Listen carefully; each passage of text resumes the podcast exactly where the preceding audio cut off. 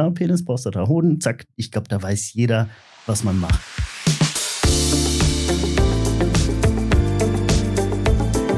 Talk mit K. Mit Sarah Brasak. Guten Abend, liebes Publikum. Schön, dass ihr euch, dass Sie sich aufgemacht haben in die Wohngemeinschaft, einen der nettesten und coolsten Orte in Köln, finde ich. Ich bin Sarah Brasak und der Podcast, den ich beim Kölner Stadtanzeiger im Wechsel mit meiner Kollegin Anne Burgmar hoste, der heißt Talk mit K. Und normalerweise werden diese Gespräche im winzigen Podcast-Studio in der Redaktion geführt, aber ab und zu eben auch live. Und wir haben eine kleine Reihe hier in der Wohngemeinschaft gestartet. Äh, das ging los Ende November mit Nils Bokelberg. Und ja, jetzt sind wir zum zweiten Mal hier und ab dem dritten Mal ist es auch Tradition, hoffe ich. Ähm, vielen Dank an die Wohngemeinschaft nochmal an dieser Stelle. Das Prinzip von Talk mit K ist denkbar einfach. Ähm, wir laden interessante Menschen aus Köln ein. Und diese Ansage baut jetzt hoffentlich ein bisschen Druck auf bei dir. Äh, lieber Volker, herzlich willkommen. Danke, danke. Ähm, ich glaube, sagst du gleich noch, aber ich war ja letzte Woche beim WDR, beim Fernsehen, ja, und deswegen bin ich gar nicht mehr so aufgeregt, ähm, auch wenn das hier natürlich äh, live auch nochmal anders ist. Aber das hat so ein bisschen die äh, Aufregung auf jeden Fall genommen. Okay, ja, ich, äh, Fernsehen ist natürlich nochmal was anderes. Ähm, aber wir kommen gleich darauf zu sprechen tatsächlich. Ähm, wir fangen mal an. Ich habe äh, natürlich im Vorfeld recherchiert viel über dich und ähm, habe ein TikTok-Video von dir gefunden, wo es heißt, wenn ich meinen Job in drei Worten beschreiben müsste, dann wären das Penis, Hoden, Prostata. Das fand ich eine sehr lustige Job-Description. Ähm, wir haben darunter dann auch gefragt, äh, wie man denn seinen eigenen Job in drei Worten beschreiben würde. Und ähm, ja, das trifft äh, den Urologen natürlich ganz gut. Klar gehören auch noch andere Organe dazu und ähm, vielleicht auch die Art der Erkrankung oder womit man sich genau beschafft. Vielleicht hätte ich auch sowas sagen können wie helfen, heilen. Aber das hört sich dann wieder so esoterisch an. Ja? Penis, Prostata, Hoden, zack. Ich glaube, da weiß jeder, was man macht. Ich ich fand es auch Wenn es um den Beruf geht. ich fand es auch absolut griffig, aber ich habe ja auch von dir gelernt. Griffig, ja. das war jetzt wirklich keine Absicht. Ich habe ja auch von dir gelernt, ähm, äh, dass ein Urologe gar nicht nur ein Arzt für Männer ist, sondern dass da auch Frauen hingehen. Wie ist denn die Quote ungefähr, was die Geschlechter angeht? Ähm, die Quote ist ungefähr so 70, 30, würde ich sagen. Also in der Praxis ähm, hat man tatsächlich schon auch so im Alltag 30 Prozent Frauen. Ähm, Kinder gehen auch zum Urologen, ja, ganz am Anfang mit Vorhautverengungen oder sowas. Frauen mit Blasenentzündungen, Nierenbeckenentzündungen, ähm, leider auch Tumorarten wie ähm, Nierenkrebs, Blasenkrebs. Und tatsächlich war es jetzt eher so bei Leuten in meinem Alter um die ähm, 40, dass meistens eher Frauen schon mal beim Urologen waren und die Männer noch nicht. Okay, das würden wir jetzt auch gleich mal im Publikum abfragen. Aber vielleicht noch eine Frage, weil wir gerade bei der Quote sind. Ähm, Gibt es eigentlich auch Urologinnen oder haben die ein Akzeptanzproblem gerade bei den Patienten? Ähm, nee, also natürlich gibt es auch Urologinnen. Ähm, sogar, ich glaube, in meiner Assistenzzeit waren es mehr Frauen, äh, weibliche Assistentinnen als Männer. Ähm, das hat natürlich auch damit zu tun, dass allgemein im Medizinstudium ähm, viel mehr Frauen studieren als Männer. Also die Urologen werden auf jeden Fall irgendwann so ein bisschen aussterben. Ähm, noch sieht es in der, oder damals bei mir im Krankenhaus in der Oberarztriegel sah es etwas anders aus. Das hat sich jetzt aber auch in vielen Kliniken geändert.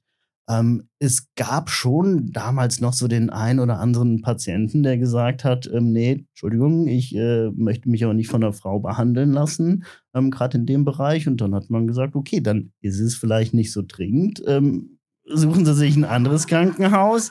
Ja, aber ich meine, was will man machen? Ne? Also natürlich wollen wir helfen, und aber es gibt keinen anderen, keine äh, andere Urologin oder keinen anderen männlichen Urologen im Krankenhaus und dann muss man weiterziehen oder sich von der behandeln lassen. Und fachlich ist das also überhaupt kein Unterschied, ja, das nochmal klar Davon würde ich ausgehen, ja. ja. Mhm. Ich würde gerne mal eine kleine Umfrage zum Bildungsstand im Publikum machen. Äh, wer von euch, von Ihnen wusste schon, bevor ich gerade gesagt habe, dass Urologen ja nicht nur für Männer da sind, dass das so ist? Hände hoch einfach. Okay, ich kann nicht gut sehen, aber ich würde sagen, locker 50 Prozent wussten das. Wer war schon mal beim Urologen oder der Urologin? Okay, weniger, muss man sagen, vielleicht 30 Prozent. Wer hat Angst vom Urologen oder der Urologin? okay. traut sich jetzt hier vielleicht an der Stelle auch niemand zu sagen, aber das schauen wir mal. Auf das, auf das Thema Angst vom Urologen kommen wir auf jeden Fall später noch zu sprechen. Ich will noch ein paar Dinge über dich erzählen, bevor wir so richtig einsteigen. Du wohnst in Nippes. Du hast mit deinem Penis auch erfolgreich zwei Kinder gezeugt, hast also eine Familie und arbeitest als Urologe nicht nur da, wo man einen Urologen landläufig vermuten würde, also in der Klinik oder in der Praxis, sondern auch im Internet. Ähm, 900.000 FollowerInnen bei TikTok. Ähm, da kann man dir folgen unter Dr. Sex. Das bist nicht nur du allein, sondern auch noch zwei weitere im Team. Ist trotzdem eine ziemlich beachtliche Zahl, finde ich. Äh, wie hast du, wie habt ihr das geschafft?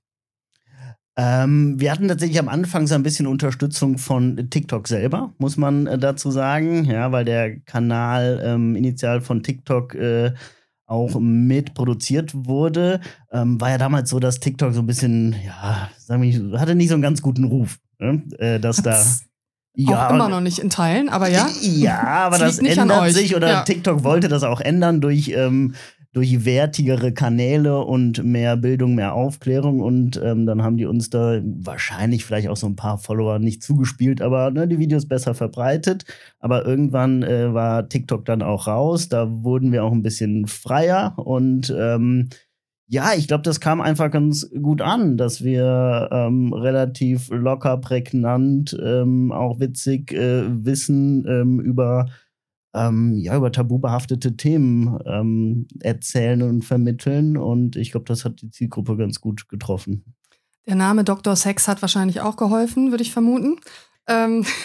Ja, also, Dr. Sommer ist tatsächlich so das Pendant. Früher, früher wäre es genau Dr. Sommer gewesen. Und ich glaube, es sind ähnliche Themen tatsächlich. Jetzt bist du ja mit deinen äh, 40 Jahren deutlich älter als die Zielgruppe bei TikTok, ähm, wo es ja schon durchaus ab 12, 13, 14 äh, losgeht. Wie schaffst du es, die Kids da zu unterhalten? So als Opa eigentlich? Naja, naja, ja, ja, ja. Also, ähm, ich bin ja noch jung geblieben. Ne? Also ich hatte letztes Jahr auch meine Haare gefärbt. Ich hatte eine Dauerwelle. Also ich mache alles, was die äh, Zielgruppe auch macht. Ja? Äh, andere haben es Midlife Crisis genannt, aber ähm, ich habe mich dabei wohlgefühlt meistens. ähm, nein, also ich glaube, ich habe schon immer noch auch eine ganz äh, äh, lockere Art und äh, kann mit dieser Zielgruppe ganz gut umgehen und äh, bin auch für relativ viele Späße zu haben.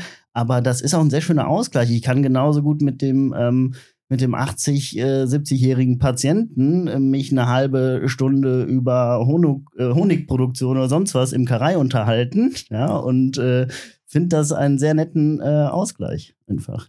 Ja, du bist breit aufgestellt. Ähm, wer diese Videos von äh, Volker Wittkamp nicht kennt, äh, dem kann ich das A nur empfehlen und B vielleicht erklären. Du hantierst da ja in den Videos mit allerlei Sachen rum, also unglaubliche Fellpenisse und Plastikexemplare, irgendwie riesig groß. Wo findest du diese Accessoires? Ähm, da steckt auch teilweise ein Team dahinter, obwohl ich immer derjenige bin in unserem Team, der sagt, hey, wir brauchen noch irgendwas äh, ja, ähm, fürs Bild, weil man muss auch so ein bisschen TikTok verstehen. Also das war früher schlimmer. Da war im Prinzip die Aufmerksamkeit äh, der Zuschauerin war, ist nach zwei Sekunden weg. Ja, das heißt, du musst in den ersten zwei Sekunden irgendwas haben, was äh, die Leute bei Stange hält. Und da reicht es, wenn man, wenn man ein, äh, ja, bei Stange halten. Wenn man, ne, hier, hier reicht bei Stange halten schon, um die Leute zum Lachen zu bringen. Bei TikTok war es halt dann, dass man ein Glas mit, äh, ein, ein Shotglas mit Sperma, ja, natürlich war da Seife oder sonst irgendwas drin. Ähm, aber es gab direkt tausend Kommentare, hat der da reinge und äh, ist das seins? Ähm, ja, also Kommentare sind Klicks und so weiter, aber das alles natürlich im Sinne der, der Aufklärung. Ja, aber man muss halt auch so ein bisschen ähm, Aufklärungsarbeit, genauso ist es bei Büchern. Es bringt äh, nichts, wenn ich ein Fachbuch über Urologie oder den Penis veröffentliche, dann will das keiner lesen. Ja, da gibt's genug von. Das heißt, man muss äh, die Sachen auch ein bisschen verkaufen, ähm, damit sie auch äh, konsumiert werden. Also du gibst da auch ordentlich Gas, muss man sagen. Da ist viel Action auch deinerseits dabei. Du stöhnst und also alles Mögliche. Gibt es da Videos, die dir rückblickend peinlich sind oder die dir vielleicht vor deiner Mutter peinlich sind? Ähm, ja, sehr viele. also die sind mir manchmal schon peinlich, wenn ich sie dann äh, sehe, wenn sie ausgestrahlt werden. Ähm, ich glaube, ich habe einmal auch sogar einen Job verloren oder wurde nicht genommen, weil da kurz äh, Zeit später so ein äh, Video rauskam, wo ich irgendwie so einen Orgasmus nachmache. Ähm, und das äh, ist natürlich jetzt in einer, in einer Klinik oder Praxis irgendwie vielleicht auch kommt nicht so ganz gut an. Andererseits sieht das die Zielgruppe auch nicht, ja. Und ich, ähm, äh, es ist mir auch äh, egal mittlerweile, aber ja, ich habe noch nie was Falsches erzählt, ja, aber sicher habe ich mich auch schon mal zum Affen da gemacht. Ähm, und das ist mir danach ein bisschen peinlich. Ich muss, muss mir das dann nicht noch zehnmal angucken und es ist auch dann schnell gut. Also außerhalb der TikTok-Welt, und da kommen wir ja jetzt zu, ähm, du bist ja, wie gesagt, breit aufgestellt und natürlich sind deine Patienten und Patientinnen auch deutlich älter zum Teil. Ähm, du hast zwei Bücher geschrieben, 2016 ein Buch mit dem phänomenalen Titel Fit im Schritt. Das ist auch ein Bestseller geworden und ich kann nur sagen, clever. Wir alle kannten ja damals da mit Charme, also ja, ähm, das war gut, das war clever. Jetzt hast du ähm, mit Oliver Stöving zusammen ein neues Buch rausgebracht. also ich kann, ich kann ja vielleicht jetzt auch endlich erzählen, wie es dann zu dem vierten Schritt gekommen ist, weil ich habe ja musste Gerne. früher mal in meiner Pressearbeit sagen, ja, natürlich will ich Aufklärungsarbeit leisten und so weiter. Und äh, tatsächlich hat der Verlag mich gefragt. Die wussten, dass ich äh, ein bisschen was schreiben konnte. Die wussten, dass ich Urologin bin und die haben gesagt, damit schauen wir so einen Erfolg. Hast du nicht Lust, äh, ja, ein Buch über Urologie zu schreiben? Heißt, mir wurde die Idee zugetragen. Mhm. Ja, war ja smart vom Verlag.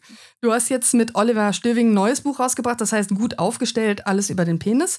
Und darüber wollen wir heute sprechen. Und du hast es eben schon erwähnt, du warst ähm, neulich schon in der WDR-Sendung Kölner Treff. Ich weiß nicht, ob wer es gesehen hat, um das Buch vorzustellen. Und ich habe es gesehen und der Moderator war ja sofort in diesem Haha-Hihi-Modus, als er sich dir dann so zugewandt hat.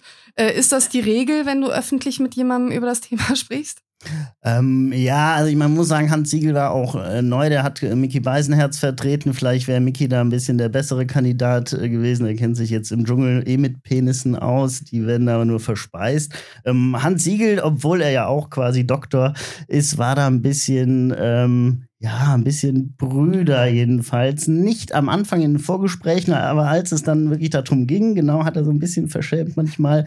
Ähm, ich wurde auch irgendwie nur so äh, unter den anderen macht das die Runde im Backstage. Äh, wer ist denn dieser Volker Wittkamp? Weil, naja, natürlich kennt jetzt Judith Rakers mich nicht unbedingt, ist auch völlig okay. Ja, und es wurde immer nur gesagt, der Penismann. ja, äh, aber äh, also ich bin das gewohnt. Ja, also man hätte schon sagen können, der ist Urologe. Ja, ähm, ja, aber ich war dann irgendwie backstage nur, ah, Sie sind der Penismann, kam äh, Frau Rakas dann zu mir an. Ich so, ja. Also ich werde weiterhin super ernst und professionell bleiben, versprochen, und ich zitiere nur innerlich kichernd aus dem Vorwort eures Buchs. Wir verstehen die folgenden rund 300 Seiten als einen Reiseführer durch das Penis Wunderland. Und es ist nicht nur ein Land der Männer, ein Penis geht uns alle an. Ähm, da jetzt mal direkt die Frage, warum geht uns Frauen der Penis auch an? Ich glaube, die Frage, die, die bin ich eigentlich nicht derjenige, der die beantworten sollte. Ja, ähm, aber natürlich geht der Penis äh, allein funktionell äh, auch Frauen an, ja, weil er zum Kinderkriegen oder ähm, Zeugen da ist, aber natürlich man damit auch jede Menge Spaß verbinden kann. Ähm, deswegen würde ich sagen, dass äh, der Penis und das Buch äh, auch äh, sehr gut was für Frauen ist. Weitere These im Buch, obwohl 40 Millionen Deutsche mit einem Penis leben und rund 30 Millionen weitere, nämlich heterosexuelle Frauen, auch regelmäßig mit Penissen zu tun haben, wissen wir erstaunlich wenig über dieses Körperteil. Und das ändern wir jetzt natürlich und wir springen direkt rein in die Welt des Penis, beziehungsweise Penises. Ich habe im Duden nachgeguckt. Der Plural ist auf jeden Fall der Penis. Penis. Ähm, ja, ich war verwirrt. Also, ich dachte, man sagt Penisse. Kannst du das äh, aufklären? Wir schreiben tatsächlich Penisse. Ja. Ja, äh, es gibt auch äh, Penen, könnte man auch ja. sagen. Penis, also dass die Einzahl auch der Plural ist. Ähm, durchs Lektorat ging Penisse auf jeden Fall. Das heißt, da äh, werden die sich ja auskennen. Ähm, aber sonst müsste ich das vielleicht alles nochmal ändern, wenn das jetzt falsch ist. Müsste vielleicht die Latein-ExpertInnen fragen. Ich weiß nicht, ob jemand im Raum ist. Okay, wir starten mit ein paar wahr oder falsch Aufwärmfragen. Ähm, an der Nase eines Mannes erkennt man den. Ja, äh, äh, Johannes, Klassikerfrage. Ähm, tatsächlich gibt es da relativ wenig Studien zu. Ja, also könnte man eigentlich meinen, dass dass es da, dass es da mehr äh, Studien zu gibt, weil das so ein, so ein, ja, so, so ein landläufiger Begriff ist, den jeder kennt. Ähm, es gibt nur eine japanische Studie und äh, da wurden tatsächlich an Leichen später äh, die Penisse, Penisgröße mit der Nasengröße verglichen und tatsächlich war es so, dass ähm, Japaner mit einer größeren Nase im Durchschnitt in dieser, man muss sagen, relativ kleinen Studie einen größeren Penis hatten. Andere Studien gibt es nicht, deswegen äh, kann ich es nicht sagen. Aus meiner Erfahrung als Urologe würde ich jetzt auch nicht sagen, dass dem so ist. Okay. Ein großes Auto kompensiert einen kleinen. ähm, also es gibt auch dazu eine Studie. Ja? Also es äh, gibt tatsächlich auch nichts, was, äh, was nicht untersucht wurde. Habe ich auch gelernt, ja, ich war wirklich erstaunt. Ja, ja, also ne, sagen wir ja immer, dass äh, Männer mit Porsche oder sonst was oder vielleicht jetzt würde man eher sagen SUV eher einen kleineren Penis hat. Ähm, das hat die Studie leider nicht untersucht. Ja, ähm, da ist auch die Frage, ob derjenige das, ähm, ja, ist ja immer so eine Frage bei, bei Penisstudien, wie wahr sind die Aussagen? Ja, gerade wenn es dann auch um irrigierte Penisse geht, wie misst man das nach und wer kontrolliert das oder ähm, wird das nur abgefragt, dann äh, kommen da natürlich sehr viel falsche Ergebnisse. Äh, man hat da aber tatsächlich äh, die Leute in dem Glauben gelassen, es sei eine andere Studie und ähm, sie haben die Leute, die gedacht hätten, sie hätten im Durchschnitt einen kleineren Penis als äh, die Normalbevölkerung, die haben sich mehr für Sportwagen interessiert. Das ist dabei rausgekommen, das kann man sagen, das ist wissenschaftlich äh, belegt. Mehr gibt es zu diesem Thema leider nicht. Sind die Glocken länger als das Seil, beginnt des Lebens zweiter Teil. Ah. Ich frag ja nur. Ähm, ja, das ist tatsächlich so, so ein äh, klassischer Spruch in der Urologie, den habe ich leider nicht erfunden. Ja, das ist so ein bisschen wie keine Diagnose durch die Hose, hat äh, mein früherer Oberarzt immer gesagt. Das heißt, man muss die, die Leute auch ausziehen und sich das Ganze angucken. Und wenn man sich das anguckt, gerade bei älteren Herren, ist es so, dass das Bindegewebe im Alter lockerer wird und dass tatsächlich die Hoden weiter runterhängen und irgendwann auch den Penis äh, überholen. Also es ist gar nicht so, dass der Penis unbedingt sehr viel kürzer wird, ja, auch das äh, wird er. Ähm, Gibt es aber meistens äh, ist äh, das Bauchfett, was mehr wird, Grund dafür, dass der Penis weniger wird. Ja? Aber durch äh, fehlendes Bindegewebe ist es tatsächlich so, dass die, äh, ja, die Hoden ab, sagen wir mal, 50, also ich habe noch ein bisschen, ja, ähm, länger werden. Ich meine, die Hoden sind eh nicht so schön. Ja, also ich glaube, es gibt, gab da auch mal eine Studie zu, äh, da wurden Frauen nach der Attraktivität der Hoden ähm, gefragt und äh, das kam irgendwie, glaube ich, kein schöner Hoden bei rum raus.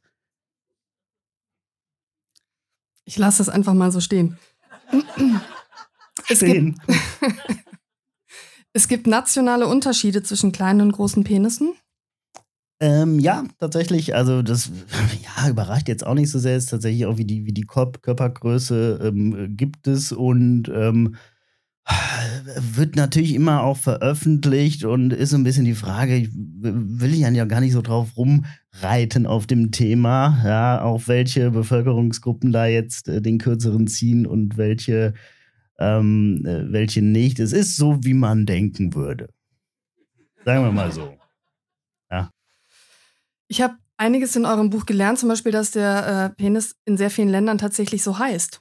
Also Penis, Penis ja. sagen die Franzosen, in Japan heißt es Penisu, bei den Spaniern heißt es El Pene.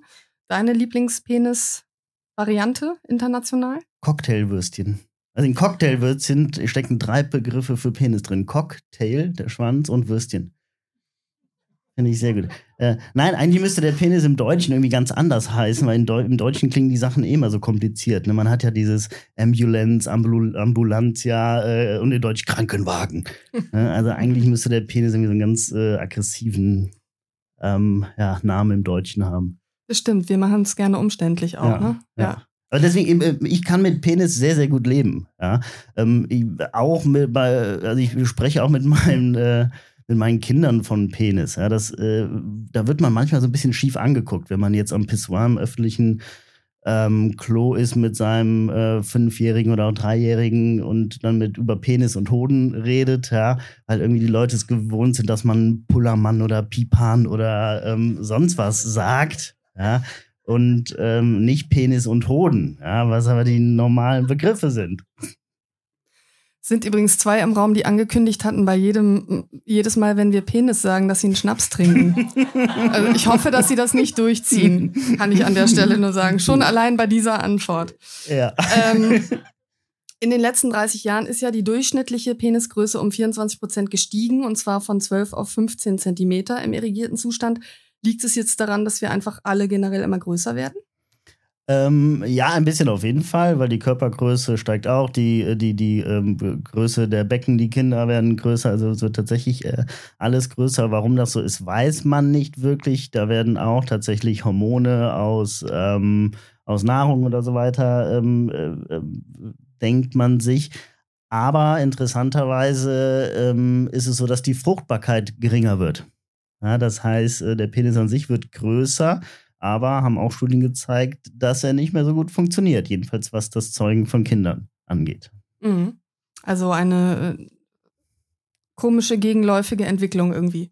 Genau, ich weiß gar nicht, womit man es jetzt vergleichen könnte. Also, nee, sorry. Kannst du noch weiter noch drüber nachdenken? Ja. Ähm, gibt es eigentlich eine Studie, also es gibt ja offenbar unfassbar viele mit nachweislich falscher Aussage über den Penis, die sich absolut hartnäckig in dieser Welt hält, mit der du jetzt mal aufräumen möchtest?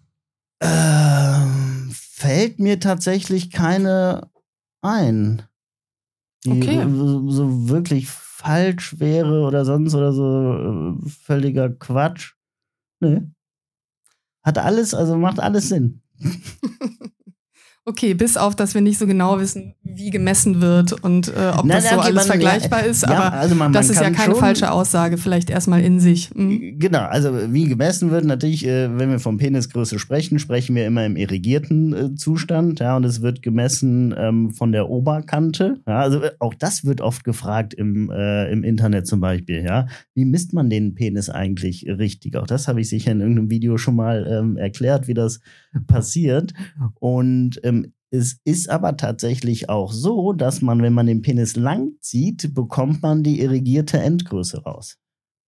Mhm. Das heißt, er muss nicht, äh, er muss nicht unbedingt irrigiert sein, um, äh, um das zu messen. Ist ja in so Studiensettings vielleicht auch manchmal gar nicht so einfach, ne? Wenn man ja, dann so, ja. ja.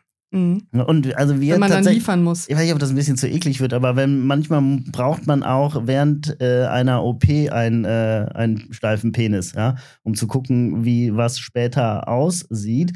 Und dann pumpt man den quasi wirklich mit Flüssigkeit auf ja, mhm. und ähm, erzeugt so eine künstliche Erektion.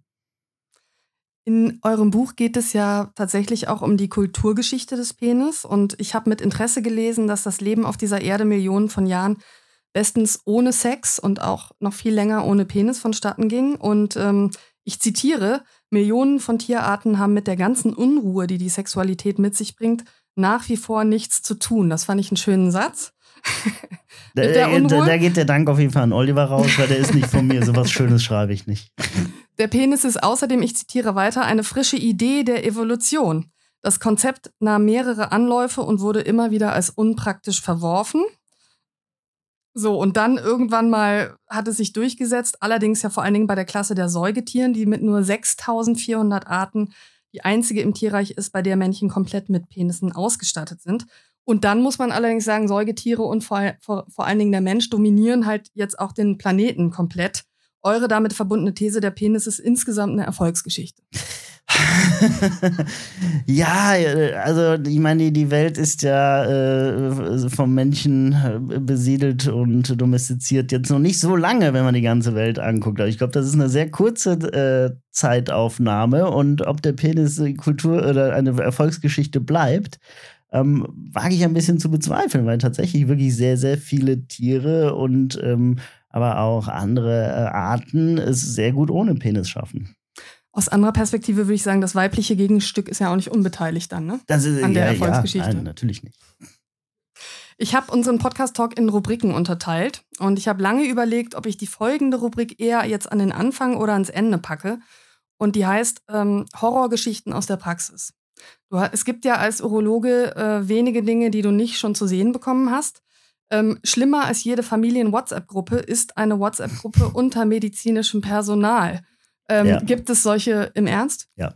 Okay. Ja, also es ist mhm. wirklich ja auch noch so alte, wo man drin ist. Ähm, also keine Sorge, da werden jetzt äh, keine Bilder von ähm, Patienten äh, geteilt, ja, aber wirklich auch das, was man kennt aus Familien-WhatsApp-Gruppen, lustige Sprüche und so weiter. Und ähm, also es ist manchmal schon wirklich erschreckend und vielleicht auch schon am äh, Rande der Legalität, was in solchen Gruppen passiert. Da muss man gar nicht äh, zu Telegram gehen. Das äh, erreicht so eine Urologen-WhatsApp-Gruppe. Wer ist da genau am Rande der Legalität?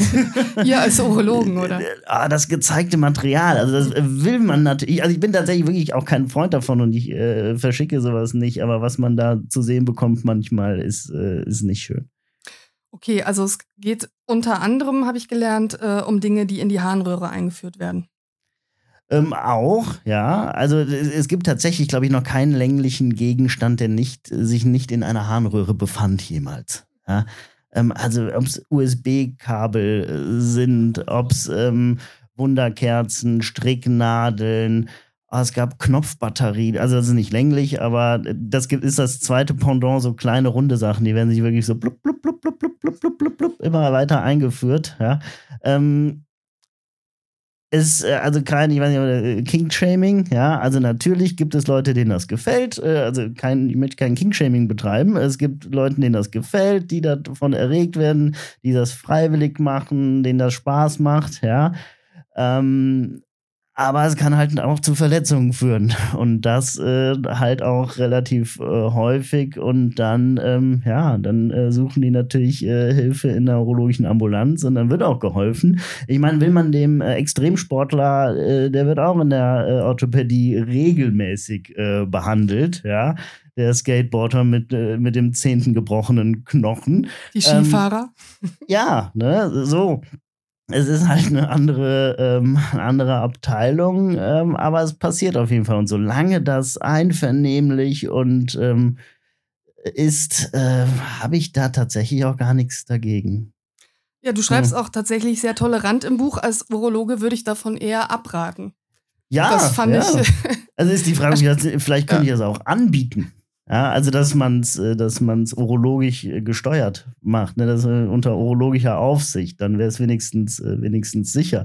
Wenn es mal äh, irgendwie nicht mehr mit, klappt mit der urologischen Karriere, wäre das noch so Urologe im Berghain. Wäre noch ein Standbein. Oder KitKat eher. Deine Lieblingsanekdote jetzt so aus deinem persönlichen Behandeln aus der urologischen Praxis? Also die ähm, darf auch schön sein, ne? Wir müssen jetzt hier nicht ja, nur irgendwie. Nee, also schön, wir wollen jetzt hier nicht ja. nur schlimme Bilder im Kopf erwecken. Nee, schön. Oder, oder lustig wenigstens. schön gibt's. Nein, also es gab doch dies äh, können wir es romantisch nennen. Gerne. Ja, okay. Also es war ein junger Mann, der kam zu mir sonntags in die Ambulanz ins Krankenhaus und hat gesagt, da hat sich was entzündet unten am Penis. Ein Schnaps wieder. Ne? Und ähm, ich meinte, ja, gucke ich mir an und dann hat er ihn gezeigt, war so ein roter Knubbel. Ich so, hä, was ist das denn für ein roter Knubbel? Und ähm, komisch, habe ich ihn gefragt, was das denn ist, weil es, sah, es war irgendwie nicht so Pickel oder sonst irgendwas, oder größer. Ja, das habe ich mir da rein implantiert. Was? Er hatte sich im Gefängnis unter die Penishaut ein Stück einer Zahnbürste selber implantiert und wieder zugenäht. Ähm, jetzt kommt der romantische Part. Ich wollte gerade sagen, ja. was ist daran romantisch? und zwar als Überraschung für seine Freundin, wenn er aus dem Gefängnis wieder freikommt. Also so, so ein kleines, wie so ein Sextoy auf dem Penis, was, das hatte sich aber entzündet. Ähm, weil er hatte das Stück Zahnbürste, hat, hat man so gesagt, äh, vorher dann irgendwie so drei Tage in der Mund, in der Backe gehabt, damit sich das an den Körper irgendwie gewöhnt. Gewöhnt, ah, ja. ja. Mhm. Ähm, macht nicht so viel Sinn, weil da sehr viel Bakterien natürlich äh, äh, rumwandern und das hatte sich entzündet. Es war jetzt nicht mega schlimm entzündet, aber ich habe natürlich gesagt, das müsste man rausnehmen, weil was anderes kann ich auch nicht sagen.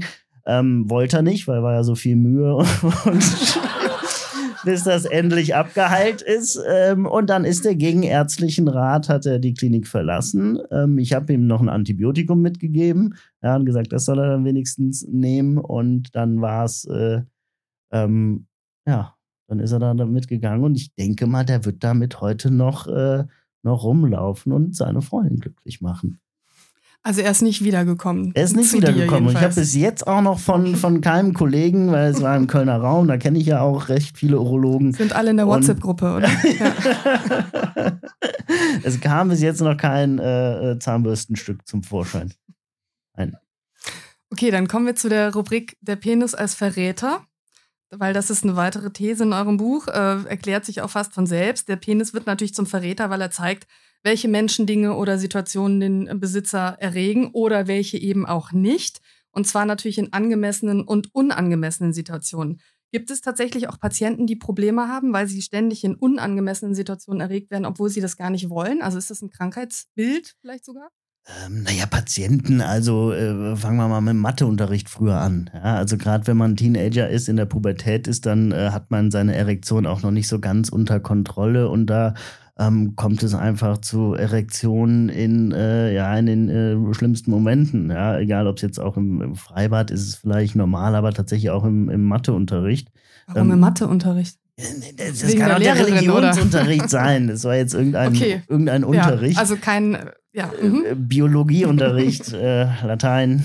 Ähm, es gibt tatsächlich auch paradoxe Erektionen. Das heißt, wenn man, wenn man Angst hat, wenn man sich, ähm, wenn man sich vor etwas fürchtet, dass man eine Erektion bekommt, einfach als ist quasi so eine Fehlschaltung. Ja, das gibt's auch. Und ähm, ansonsten, dass jemand ständig, äh, wenn man älter ist, in unangemessenen Situationen eine Erektion bekommt, das ähm, gibt's eigentlich eher nicht. Dann gibt's natürlich auch eher den umgekehrten Fall. Man ist erregt, aber kann nicht. Und das sendet ja dann ans Gegenüber auch ein falsches Signal und kann mitunter auch zu großen Problemen führen. Und das führt mich zu der Rubrik Der Penis und seine Pannen. Ähm, wie spricht man das eigentlich in so einer ganz konkreten Situation am besten an, wenn man so kurz davor ist, loszulegen und sich aber eben nichts regt? Also. Mhm. Ähm, ja, das ist äh, natürlich ein häufiges Thema in der Urologie. Ähm, es ist auch ähm, gar nicht unbedingt nur im Alter so, sondern es kann auch in, gerade in jungen Jahren auch bei Aufregungen sein, bei, ähm, wenn man Alkohol konsumiert hat, Drogen konsumiert hat, dass der Penis mal nicht so will, äh, wie man selber will. Ähm, es ist ein Unterschied, ob es jetzt äh, vielleicht in der Beziehung ist, ob es beim One-Night-Stand ist, ja. Ähm, klar, ich äh, sage immer, dass man offen darüber reden soll, dass man ähm, ja vielleicht auch ein bisschen darüber lachen soll, dass auch nicht unbedingt äh, immer der penetrative Sex das Ziel ist, ja.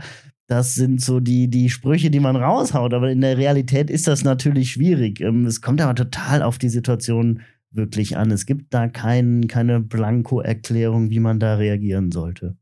Ähm, also was man nicht sollte, ist halt versuchen, das Ganze überhaupt nicht anzusprechen, verdrängen, weil dann hat man wirklich dann beim nächsten Mal Angst davor, dann hat man Stress und dann ähm, ja, kommt man in so einen Teufelskreis aus Nervosität, Stress, Angst und ähm, das tatsächlich auch drei Feinde für die Erektion sind. Der Penis ist die wichtige Signalfahne von Herz und Seele. Das fand ich einen schönen Satz in eurem Buch, habe ich mir rausgezogen. Was heißt das jetzt nochmal konkret bezogen eben auf das Thema Pannen? Äh, äh, Oder Übersetzt heißt das, wir hatten tatsächlich ist äh, fast noch schöner, der Penis ist die Antenne des Herzens. Mhm. Ja. Stimmt, den, ähm, den gab es auch, ja? Den gab es auch, der war aber von einem anderen Urologen, deswegen mussten wir den umformulieren. Den hättest du auch gerne erfunden, den Satz, ja? Den hätte ich auch gerne erfunden. Nein, es ist ja so, dass ähm, ähm, der Penis hat im Prinzip, wird durch die fast kleinsten Gefäße im Körper mit versorgt. Ja? Das heißt, eine Erektion kommt durch sehr, sehr kleine Blutgefäße zustande. Und ähm, es gibt auch ältere Männer, die haben Erektionsprobleme, denen ist das aber egal. Ja, die haben vielleicht keine Lust mehr auf Sex, ist äh, andere Prioritäten, sonst was ist völlig okay. Es gibt auch genau das Gegenteil. Ja, also da darf man auch nicht sagen, der 80-Jährige, ähm, den frage ich nicht mehr danach, ja, weil ähm, gibt es genau, durchaus das andere auch. Aber es ist so, wenn man Erektionsprobleme hat, sollte man tatsächlich auch mal seine Herzen untersuchen lassen, weil wenn diese kleinen Gefäße da unten nicht mehr funktionieren, heißt es, dass ungefähr fünf Jahre später ähm, die größeren Gefäße, die das Herz versorgen, dran sind, ja, weil meistens sind es ähm, kardiovaskuläre Erkrankungen, ähm, Verkalkungen und deswegen ist der Penis tatsächlich auch so ein bisschen die Antenne des Herzens und kann so eine, eine, eine Warnung, eine Erektionsstörung kann eine Warnung für einen späteren Herzinfarkt sein. Okay, das äh, ist dann doch in der Tat gut, das mal zu wissen, dass ja, das so ja, sein ja. könnte, der Zusammenhang. Ich muss gerade an diese Weinberge denken, wo manchmal so Rosenstöcke daneben wachsen. Ja. Und wenn die befallen werden von so einer Milbe, dann weiß der Winzer, alles klar, die Milbe kommt, weil die eben früher anfangen. Da Ja, ja, musste ich ja, jetzt gerade ja. dran denken, ja. Das Frühwarnsystem fand ich, finde ich nämlich auch super. Ähm, du hast eben schon Stress erwähnt äh, und es ist ja nun ähm, schon ein Thema, das sehr, sehr viele Menschen haben in dieser modernen Welt. Es ist ja auch für viele schlechte Dinge verantwortlich. Also Adipositas ist zum Beispiel teilweise auch stressbedingt, aber eben auch für Erektionsprobleme. Warum ist das eigentlich so? Was passiert da im Körper, dass das dann nicht klappt? Du fragst ja Sachen. Ähm, nein, tatsächlich hat das äh, hormonelle Gründe. Ähm, also Stress schüttet Cortisol aus. Cortisol ist ein Hormon, das äh, Gegenspieler von Sexualhormonen ist, ja. Und äh, Oxytocin und so weiter. Ich müsste selber nochmal nachgucken, was es alles ist, aber das heißt, ähm, Cortisol hemmt die Sexualhormone und das ist sowohl für die äh, Libido, also die Lust auf äh, Sex, ähm, was ja auch oft verwechselt wird. Die Libido, die Lust auf Sex ist nicht gleich, ähm, gleich Erektion. Ja? Das heißt, Stress ähm, sorgt für weniger Lust, aber auch äh, ist auch schädlich für die Erektion. Jetzt dachte ich ja, ähm, wenn man das Thema hat, dass man dann eben zum klassischen Urologen äh, geht. Das ist ja auch so, aber du überweist tatsächlich ja dann auch noch ähm, Patienten zu Spezialisten für sowas. Und äh, da gibt es auch ein paar im Kölner Raum, habe ich gelesen, und die sind über Monate hinweg ausgebucht. Was machen diese Spezialisten dann noch genauer? Ähm, Was du nicht kannst?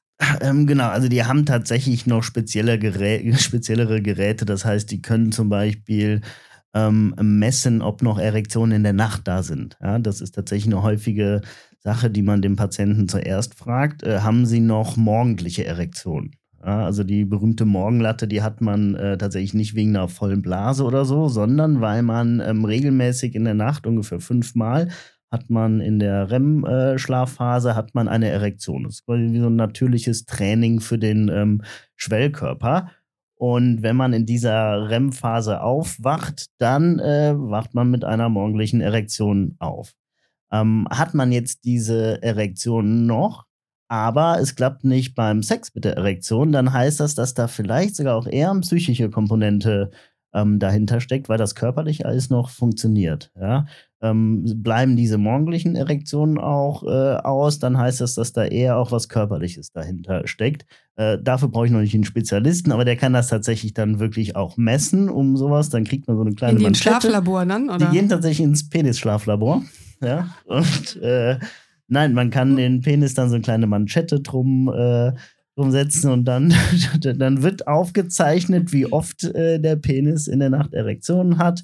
Ja, ähm, die haben speziellen Ultraschall, ist äh, und gerade dann auch bei der Per- Therapie gibt es halt im Prinzip alle modernen, neuesten Verfahren, ähm, ja, die es beim Thema Erektion gibt. Und wenn man dann merkt, also nachts klappt das, ist dann eher ein Psychologe tatsächlich auch fällig? Oder? ja, tatsächlich, ja? ja. Mhm. ja. Ja, also dann will Da gibt es auch eine- spezialisierte Psychologen, oder? Ähm, ja, auf jeden Fall. Und dann geht man eher, macht man eher eine Psychotherapie oder guckt, was dahinter äh, steckt. Man fragt sich mal, ist es, also ja, ist es tatsächlich vielleicht eher die Partnerin, wie ist es mit der Beziehung, wie ist es mit Stress, ja. Ähm, und ähm, dann wird das so geklärt. Bei Frauen setzen ja auch ab 40 Jahren dann hormonelle Veränderungen ein, bei Männern auch. Also der Testosteronspiegel sinkt.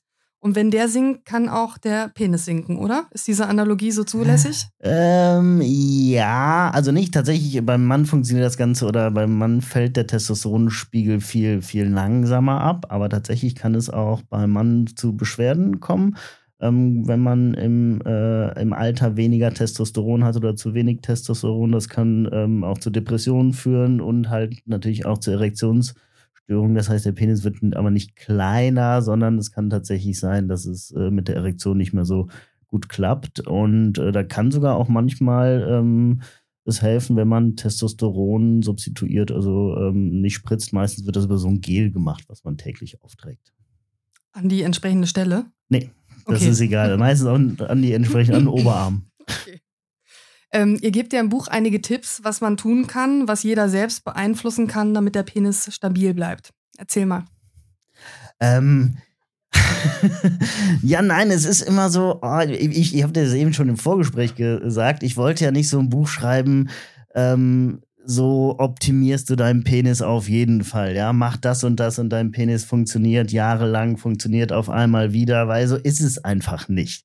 Ja, man kann äh, sicher viele gute Sachen für seinen Penis tun. Das sind aber tatsächlich die Sachen, die meine Mutter auch immer sagen würden. Ja, trink weniger, rauch nicht und mach ab und zu Sport. Ja, und ernähr dich einigermaßen gesund. Ähm, es gibt dann manchmal auch, klar ist das total äh, schwierig, wenn man damit Probleme hat. Und dann äh, gibt es Leute, die sich wirklich an den letzten Strohhalm ähm, an, an Nahrungsergänzungsmittel und ähm, sich dadurch aber tatsächlich auch noch viel mehr Stress machen das ist dann auch wieder nicht gut. Ähm, das heißt, man kann seinem Penis und seinem Körper äh, was Gutes tun, aber es sind genau dieselben Sachen, die auch dein, äh, dein Herz fit halten, dein Körper fit halten und dich halt geistig, äh, mental fit halten. Ihr erwähnt aber auch die penisfreundlichen Lebensmittel im Buch. Das musst du auch mal erklären. Nüsse für die Nüsse. Nee, tatsächlich ist vielleicht ein bisschen anders bei, ähm, bei der Fruchtbarkeit. Ja, das heißt, wenn man, wenn man Kinderwunsch hat, dann kann man sicher ein bisschen mehr durch, durch Ernährung auch machen als bei einer Erektion. Da helfen tatsächlich auch Nüsse. Ja, Nüsse sind tatsächlich sehr gut für die Spermienentwicklung. Und wenn man da ähm, Probleme hat oder es mit dem Kinderwunsch nicht so wirklich klappt, dann ähm, kann man da sicher auf seine Ernährung achten. Beim Penis ist es eher so, dass ähm, gibt ja auch die, ähm, äh, die Sachen, äh, die wurden alle auch schon untersucht, äh, Aphrodisiaka und da ist an den meisten ist auch nichts, äh, nichts dran. Es gibt ähm, Ingwer, Ashwagandha, Kurkuma, äh, Knoblauch, Chili. Ähm, das wurde alles auch äh, untersucht. Da sieht die Studienlage aber auch tatsächlich nicht so gut aus. In manchen Fällen äh, bei Ashwagandha hat man so ein bisschen Testosteronsteigerung gefunden. Ich weiß noch nicht mal, was das ist. Irgendeine Wurzel. Also ich schluck das seitdem zweimal täglich in Kapselform. Gibt's gute Präparate. äh, nein, ähm, ne, da gibt's viel, was vielleicht äh, hilft, aber ich glaube da tatsächlich, wenn man da das Ganze ausgewogen macht, dann ist man da auf der besseren Seite. Ich habe mir einen weiteren Satz im Buch aufgeschrieben und der geht so. Der Penis, den viele heute als Lifestyle-Instrument begreifen, das man gegebenenfalls optimieren muss, mhm. ist besetzt mit Ängsten, Sorgen, Erwartungen und falschen Vorstellungen, vielleicht so vielen wie noch nie, so schreibt ihr. Und äh, das hat auch einen nicht unwichtigen Grund, nämlich Pornografie. Also mhm. ihr regt euch im Buch ja nicht zu Unrecht darüber auf, dass alles reglementiert wird eigentlich, bis hin zur Krümmung der Gurke im Supermarkt nach EU-Richtlinien. Das war jetzt mein Beispiel, übrigens mhm. gar nicht aus dem ja. Buch, aber ich fand, es passt aber schon Kinder teils auch Pornofilme, also aus allen Bereichen völlig ungehindert im Internet gucken können. Welche Auswirkungen hat es auf junge Männer? Ähm, genau, also ich äh, verteufel Pornografie äh, sicher nicht, ja, aber es ist ja so, wenn man sich vorstellt, dass man ähm, so Actionfilme, ja. Tatsächlich konsumiert man Actionfilme schon im, im Kleinkindalter mit der Familie, egal ob es jetzt die Paw Patrol ist oder später James Bond oder sonst was. Ja. Da passieren Sachen, die sind nicht real, die sind Quatsch. Und das wissen Kinder, ja. Und äh, bei Pornos ist es aber so, dass man die relativ früh eigentlich fast immer alleine konsumiert. Äh, mittlerweile auch in, also ich glaube, so jugendlichen WhatsApp-Gruppen sind wahrscheinlich genauso schlimm wie Urologen-WhatsApp-Gruppen. Ähm, ja, egal ob es über WhatsApp ist oder im Internet oder sonst was. Und ähm, da wird, glaube ich, nicht so schnell begriffen, dass das auch alles ähm, selektiert ist, dass das nicht wahr ist, dass das Schauspieler sind, dass die Penis, dass sie nur ähm, Darsteller mit großen Penissen genommen, dass jeder beschnitten ist, dass äh, mit Fake-Sperma gearbeitet wird, dass ähm, äh, geschnitten wird, dass die Länge äh, überhaupt nicht stimmt, egal ob es die Länge des Penis oder des, des Orgasmus oder sonst was ist. Vom Frauenbild möchte ich jetzt in den meisten Pornos gar nicht erst anfangen, ja. Und ähm, ich glaube, das wird nicht so schnell klar, wenn man das konsumiert. Und ähm, das ist eben das Problem. Da tut sich auch so ein bisschen was auf dem Markt, ja, dass da tatsächlich auch viel ähm, mehr ähm, feministisch produziert wird und äh, gerechter. Aber das sind alles eher was für, für spätere Konsumenten. Ja? Das ist nicht äh, das, was der, der jugendliche Erstkonsument sieht. Ja? Und ähm, ja, ich glaube, da muss man einfach auch mit Aufklärungsarbeit äh, rangehen und sagen, hey, so ist das. Also ich glaube, den Zusammenhang kann sich jetzt auch so jeder vorstellen im Publikum, aber es ist ja tatsächlich auch so, ähm, dass ihr im Buch ähm, ExpertInnen zu Wort kommen lasst und zum Beispiel eine Psychologin äh, ähm, da auch befragt, die eben sagt, dass in ihre Sprechstunde schon 20-Jährige mit äh, Impotenzproblemen kommen und dass der mit dem Pornokonsum zusammenhängt. Also ähm, das hat dann keine medizinischen Gründe, sondern psychologische, also Stichwort Performance Anxiety. Mhm. So, das ist dann der, der, der Fachbegriff. Ähm, das ist ja schon einfach krass. Also wenn das auch medizinisch oder psychologisch schon so aufschlägt in den Praxen.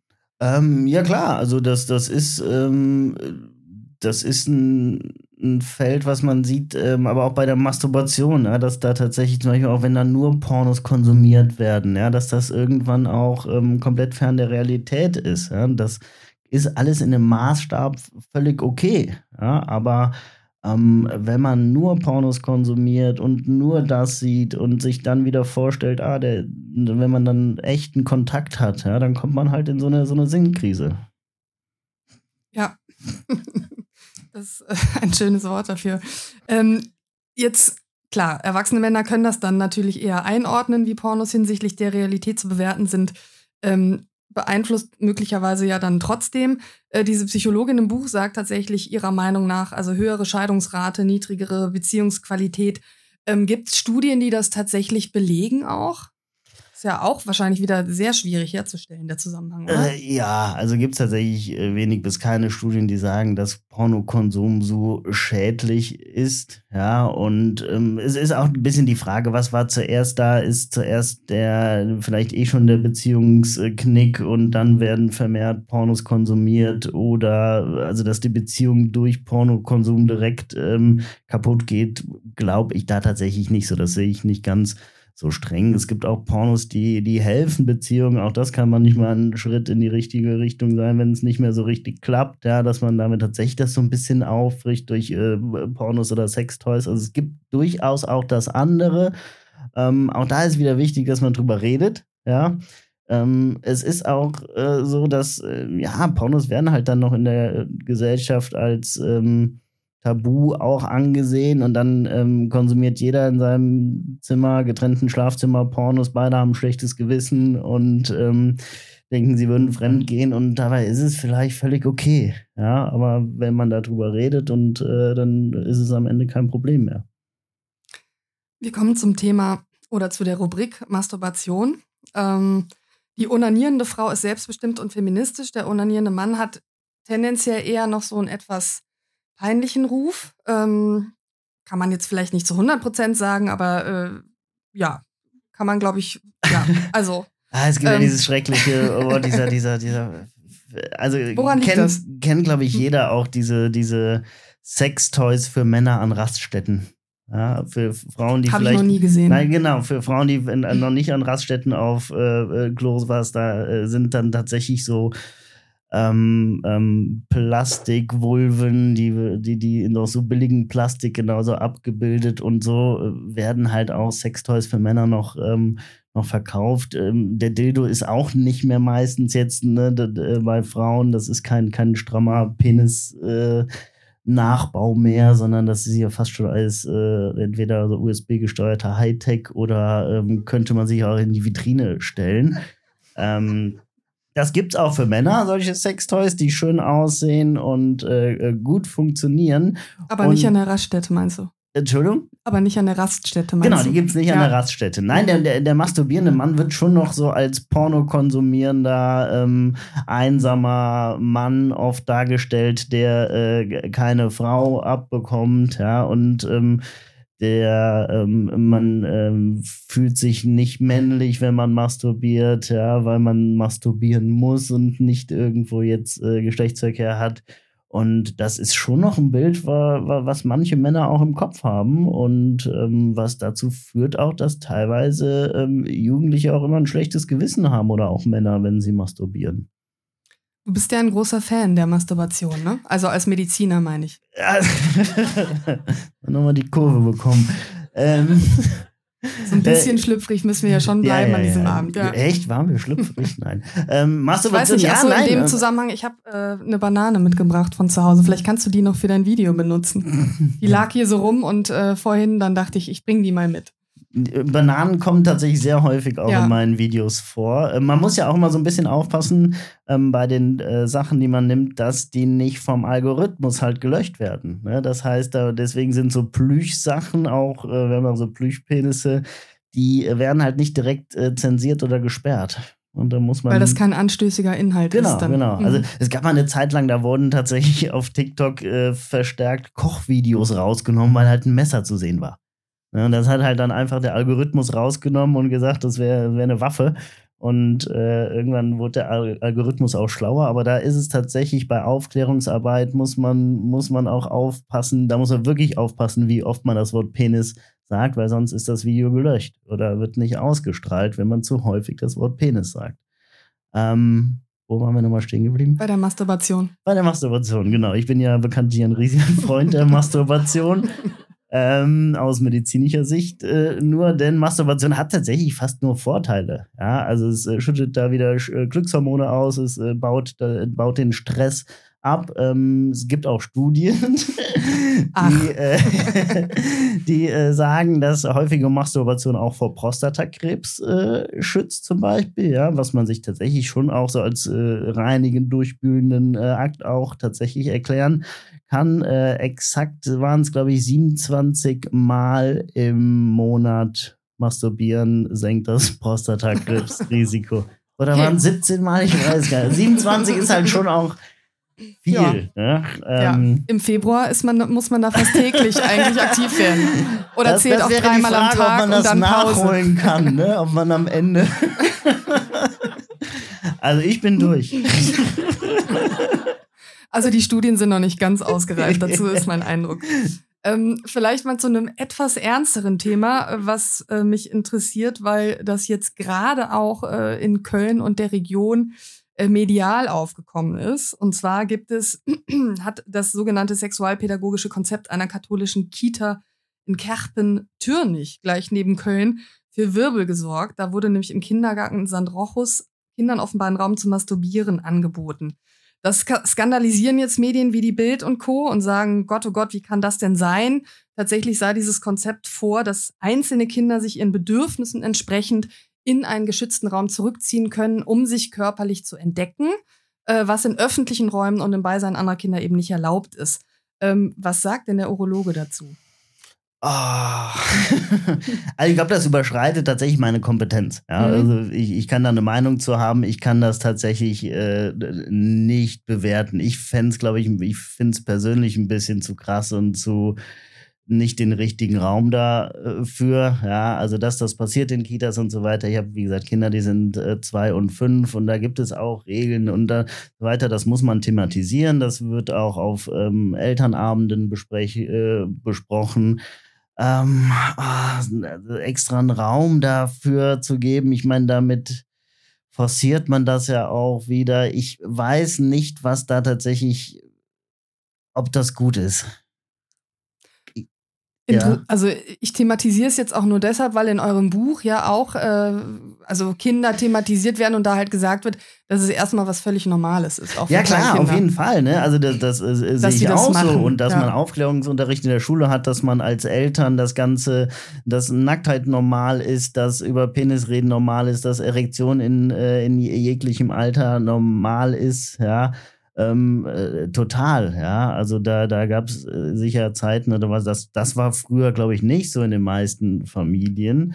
Ähm, ich habe ja schon das Problem, dass, wenn ich frage, hatte denn in der Familie Prostatakrebs, also über sowas wurde schon nicht, weil es die Prostata war, ja, da wurde schon, schon nicht drüber geredet, ähm, woran der Vater am Ende gestorben ist.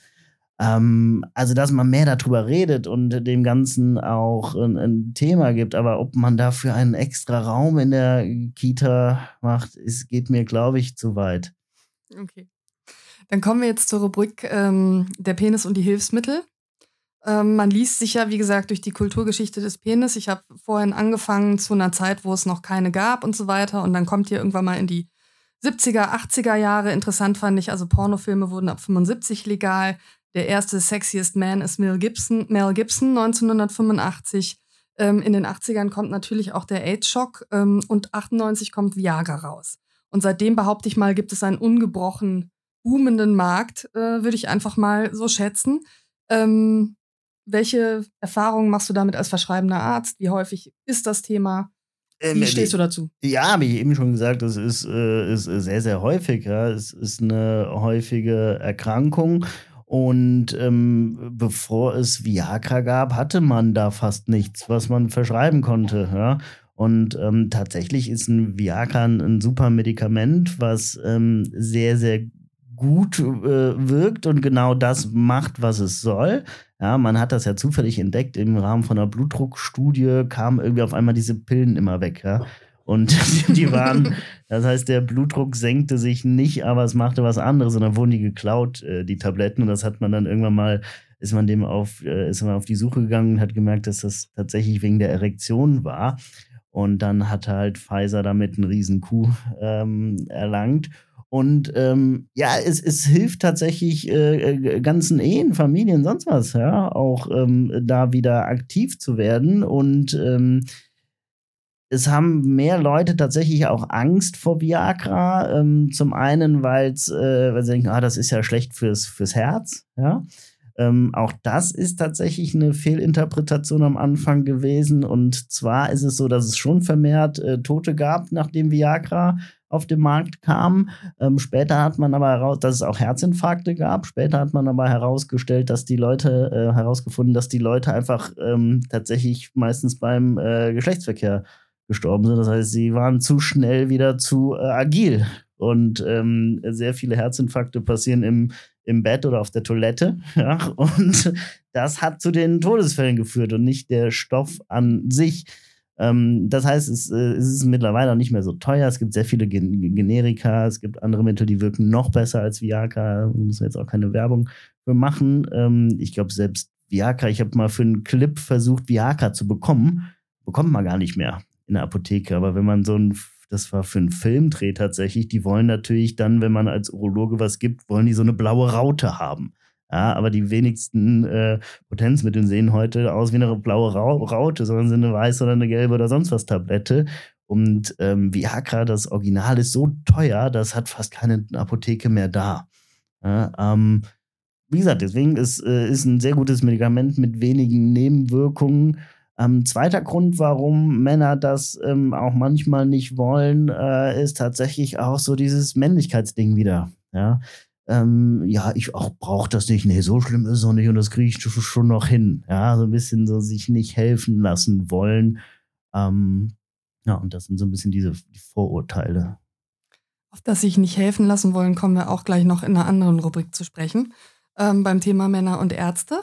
Ähm, wo war ich? Genau, es gibt natürlich wahrscheinlich auch sehr viele unseriöse Mittel, die dann im Internet und so weiter beworben werden. Wahrscheinlich für Männer, die sagen, ich will nicht zum Arzt.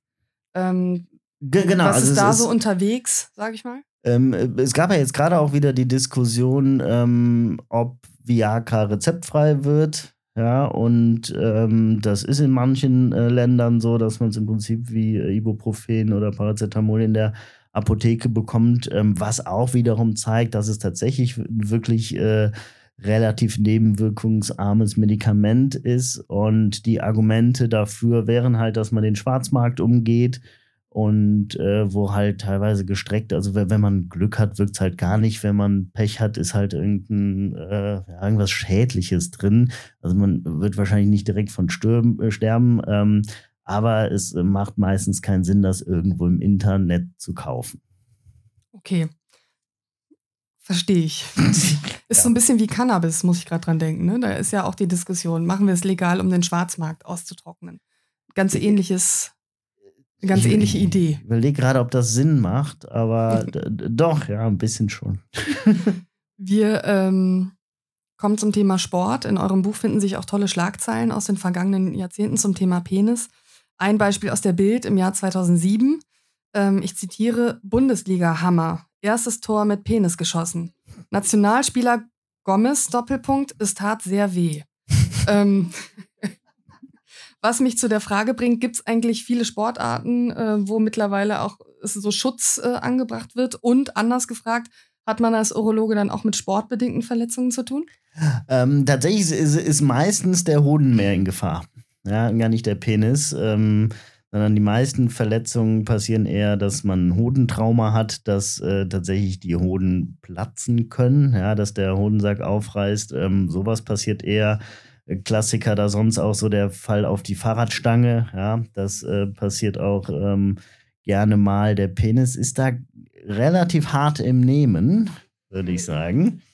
Ähm, vor allen Dingen, weil er meistens ja nicht irrigiert ist.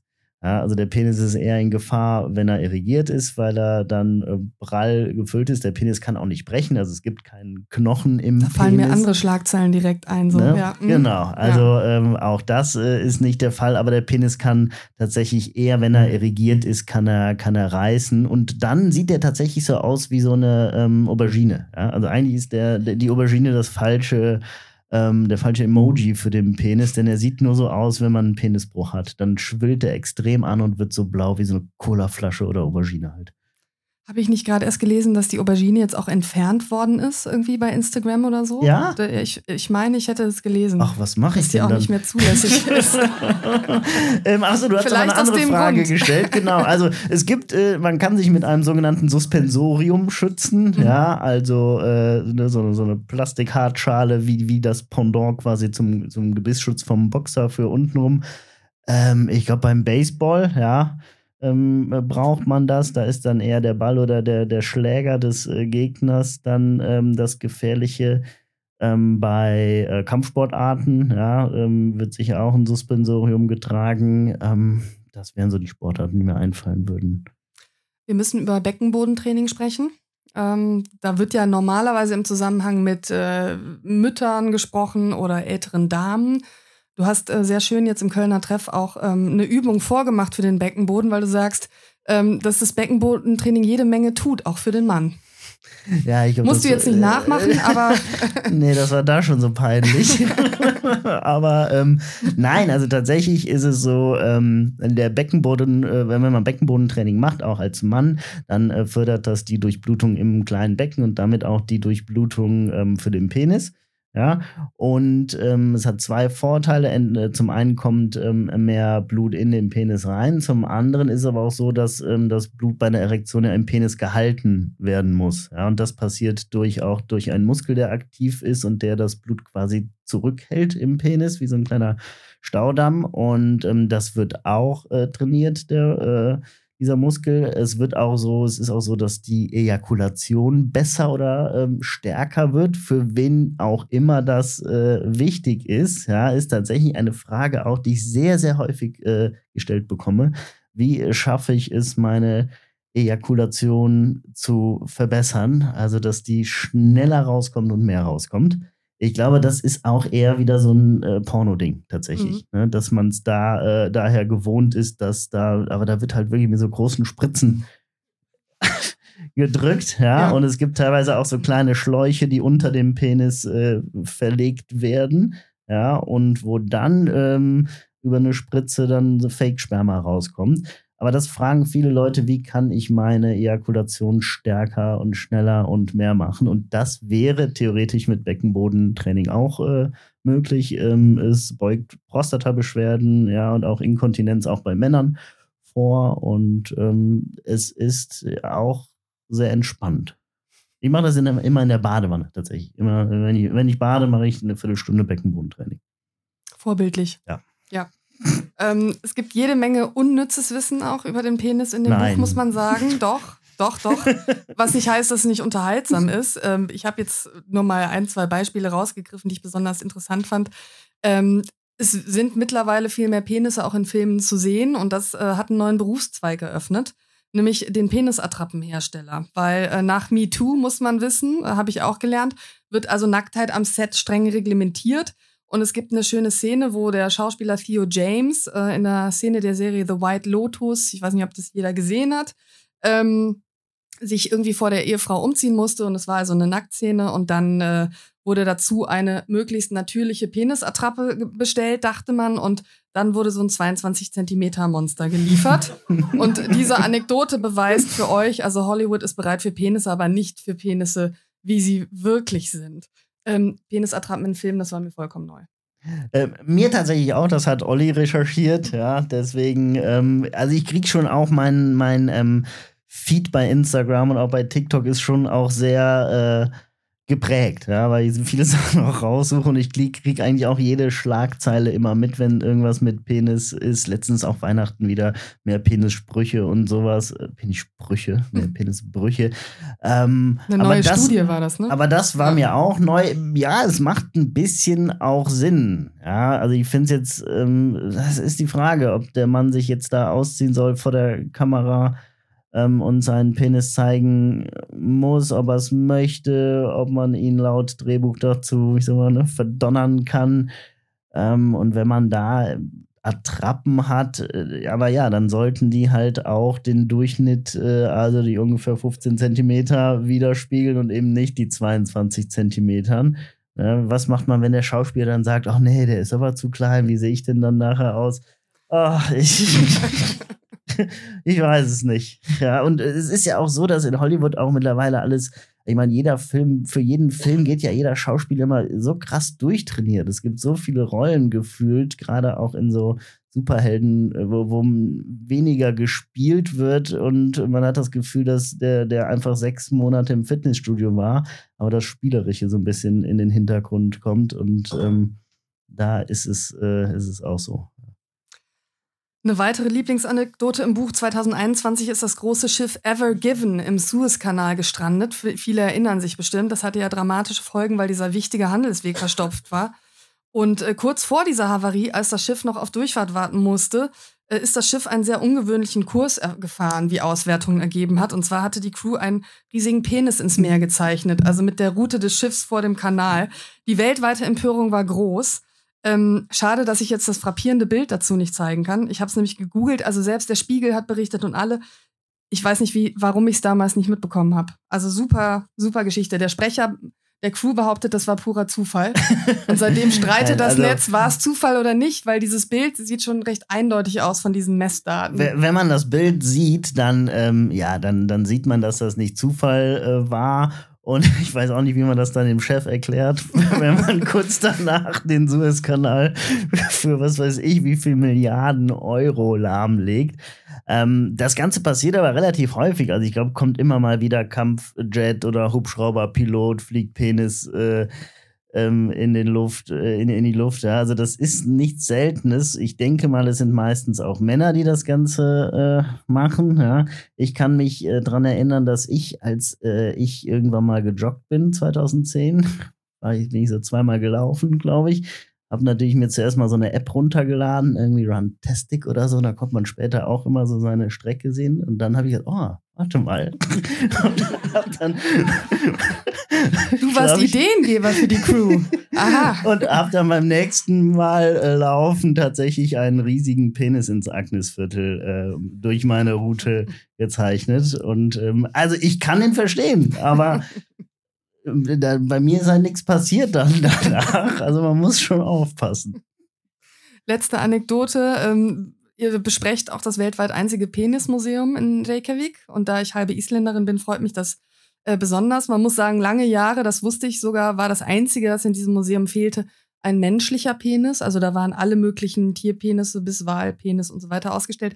Das hat sich mittlerweile geändert. Warst du schon mal da? Äh, ich leider nicht. Olli ist auf der Recherchereise äh, tatsächlich, weil er auch zufällig in Island war, ist er ähm, da hingegangen, hat das besucht und hat mir danach auf jeden Fall berichtet. Es muss sehr, sehr erstaunlich sein. Auch der, ist ja wirklich die, ich glaube, die zweite Generation Penis-Museum. Es fing an mit einem ich glaube, der Vater war Hirte und der hat irgendwie so einen äh, äh, Tierpenis bekommen und dann hat er die gesammelt, hat von jedem im, im ganzen Umkreis immer wieder Tierpenisse bekommen und daraus äh, wuchs dann dieses Penisimperium äh, in Reykjavik äh, auf und mittlerweile gibt es dann Wahlpenisse. Es gibt äh, ja also tatsächlich nichts, was man ähm, also kein Penis fehlt und menschlicher ist jetzt auch da, oder? Ist jetzt auch da ja. und man kann sich auch da bewerben. Also wenn man glaubt, dass sein bestes äh, Stück ausstellungswürdig ist, kann man sich unter phallus.phallus.is bewerben. Und äh, eine schöne Anekdote in dem Buch fand ich auch noch, dass es einen großen Fan und auch offenbar Mäzen des Museums gibt, äh, der seinen Penis am liebsten schon zu Lebzeiten spenden wollte. Und da hat der äh, Museumschef aber abgewunken und hat gesagt, es herrsche keine Eile. Ja, das so. gibt's ja, ja, ja. Wäre also, auch gar nicht so einfach jetzt, ne? Weiter zu leben dann, oder? Also. gibt es ja auch immer mal mhm. wie in Schlagzeilen Rotenburg und so weiter und ähm, tatsächlich, wo Penisse abgetrennt und verspeist und so weiter und äh, also es wäre möglich und es wird ja auch manchmal medizinisch gemacht, dass tatsächlich ein Penis auch äh, abgetrennt worden muss, weil es auch Peniskrebs gibt zum Beispiel. Da muss man ähm, teilweise relativ viel ähm, mitnehmen oder auch bei ähm, Geschlechtsangleichungen wird es im Prinzip auch gemacht. Also es ist möglich, ja. Und äh, wenn der das, äh, sage ich mal, nicht selber durchführt, dann wird das auch gehen. Aber ähm, ich glaube, das ist auch äh, nennt er sich Kurator, Auftrag des Peniskurators, dass, ähm, dass das Ganze ja nicht solche äh, Ausmaße nimmt. Ja, der Kurator war ja, wie gesagt, auch nicht interessiert. Ja. Ähm, wir müssen noch unbedingt ein Thema streifen, bevor wir dann langsam zum Schluss kommen. Ähm, mit kleinem Glied in den Türkei-Urlaub, mit großem nach Hause, das ist inzwischen Realität. Ich zitiere wieder aus dem Buch. Ähm, ich wusste das bislang von Haarimplantationen, dass die äh, in der unter anderem in der Türkei, natürlich auch in Deutschland und vielen anderen Ländern ähm, solche ähm, Dinge angeboten werden. Ich wusste das bislang äh, nicht äh, von Penissen. Man weiß ja auch, dass die Vagina mittlerweile äh, dann werden Schamlippen kleiner gemacht und also alle möglichen Dinge getan. Der Penis ist also auch dran jetzt operativ und ich würde gerne mal ganz kurz zumindest die einzelnen Methoden ansprechen und einfach mal die Frage beantwortet bekommen von dir, was davon überhaupt ansatzweise seriös sein kann und was einfach nur Schindluder ist. Ähm, also Türkei, Penisverlängerung. Ähm, auch Deutschland natürlich. Aber funktioniert das? Ähm, genau, also tatsächlich ähm, ist eine Sache relativ einfach. Man muss sich ja vorstellen, dass der Penis ähm, zu einem großen Teil im Körperinneren noch weitergeht. Ja? Auch die, die Erektion. Das heißt, ähm, der ist an so einem Bandapparat äh, am Schambein aufgehangen und ähm, wenn man dieses kleine Band durchtrennt, dann rutscht der quasi noch so ein Stück raus. Also das ist tatsächlich gar nicht ähm, so kompliziert und gar nicht so großer Eingriff und bringt äh, ein, zwei, drei Zentimeter, zwei bis drei, glaube ich ungefähr.